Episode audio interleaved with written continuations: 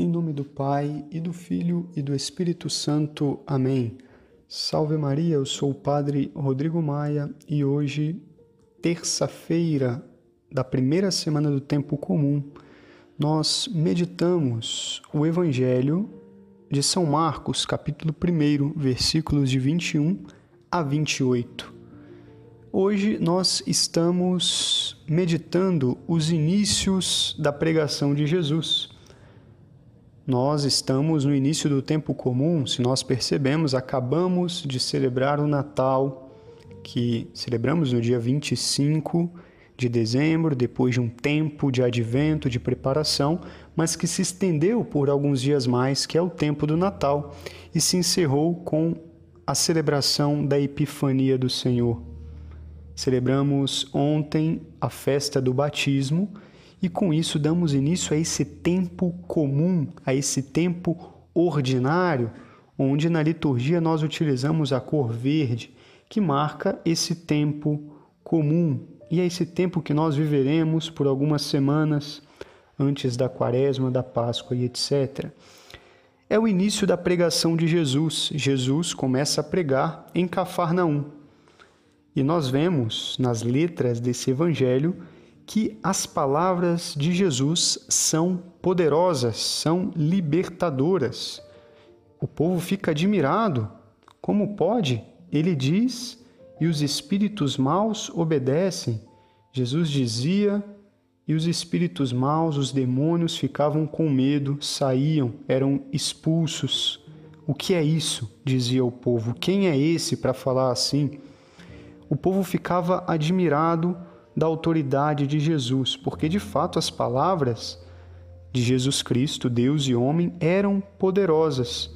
Agora, as palavras de Cristo não convenciam, não tinham esse poder porque ele era um bom orador, porque ele falava bem, tinha a artimanha do convencimento, a arte da pregação. Certamente ele pregava muito bem, Porém, as palavras de Jesus eram um ensinamento real, verdadeiro, um ensinamento oposto a qualquer tipo de engano ou de mentira. E esse ensinamento penetrava os corações, expulsava o demônio, que é o pai da mentira, que é o enganador. É, portanto, uma pregação eficaz a gente pode se lembrar daquelas palavras do início da criação, onde Deus pronunciava: faça-se a luz, e a luz era feita. Olhem o poder dessas palavras divinas.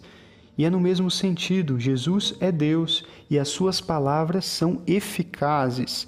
O que ele diz produz um efeito real. Muito profundo e bonito meditar nessa força da palavra de nosso Senhor Jesus Cristo. Palavras poderosas. E sabendo disso, nós deveríamos reverenciar as palavras de Cristo. Tudo o que ele disse, tudo o que ele continua nos dizendo. Porque essas palavras são libertadoras, têm um poder real. Afasta o inimigo, afasta o demônio.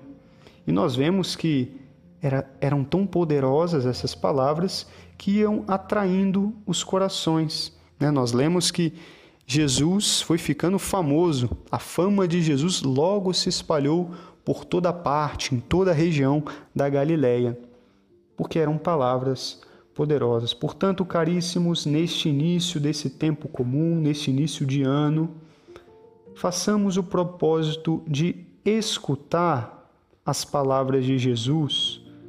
Talvez nós estamos distraídos. Talvez Deus está falando conosco, nos procurando e nós não ouvimos. Portanto, fiquemos atentos nos nossos momentos de oração, nos momentos em que podemos ler a Sagrada Escritura, a palavra de Deus, nos momentos de meditação, daquela oração íntima e silenciosa, ou num bom conselho que ouvimos, são palavras divinas que nós peçamos o auxílio de Maria Santíssima para estar atentos e que as palavras de Deus tenham a sua ação libertadora em nossas vidas. Que assim seja. Deus vos abençoe. Em nome do Pai e do Filho e do Espírito Santo. Amém.